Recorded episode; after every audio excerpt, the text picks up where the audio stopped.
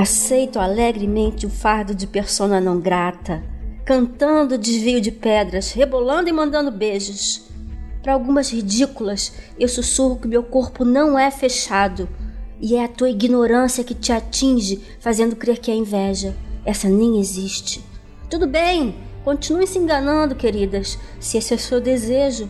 Eu não necessito de ridículas frases de autoajuda para ficar de pé, e pouco me importa a imagem que eu vejo em meu espelho.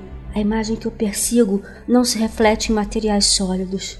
Minhas curvas já conquistaram um único amor eterno, o próprio. O que a princípio tem cheiro de perda de dignidade, no final das contas é apenas uma pedra sobre a liberdade, que a minha raiva triturou por algumas noites. Meu rancor ácido dissolveu o mineral até virar fumaça. A dor passou, a mágoa esgotou, e aí estão elas, a louca que me restou ser. Desenterrou mulheres mortas, se desavergonhou das putas, clamou por filósofos, depois de desejar sumir da vida, mas respeitando o fato de não ser a hora da morte, tudo que vier viu.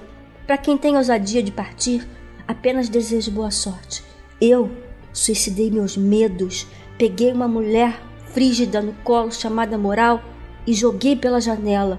As críticas eu coloquei no correio com destino pra puta que pariu. Estou aqui, agarrada em colheiras como cães, impunho meus predadores mentais metade do rosto iluminado, carregando orgulhosamente minha sombra, tal qual Rembrandt. Fugi das procissões e danço blues no velório da princesa que partiu.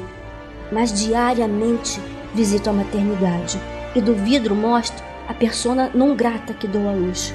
Pois sendo comida diariamente pela hipocrisia, a minha puta a todos os demônios ainda não pariu.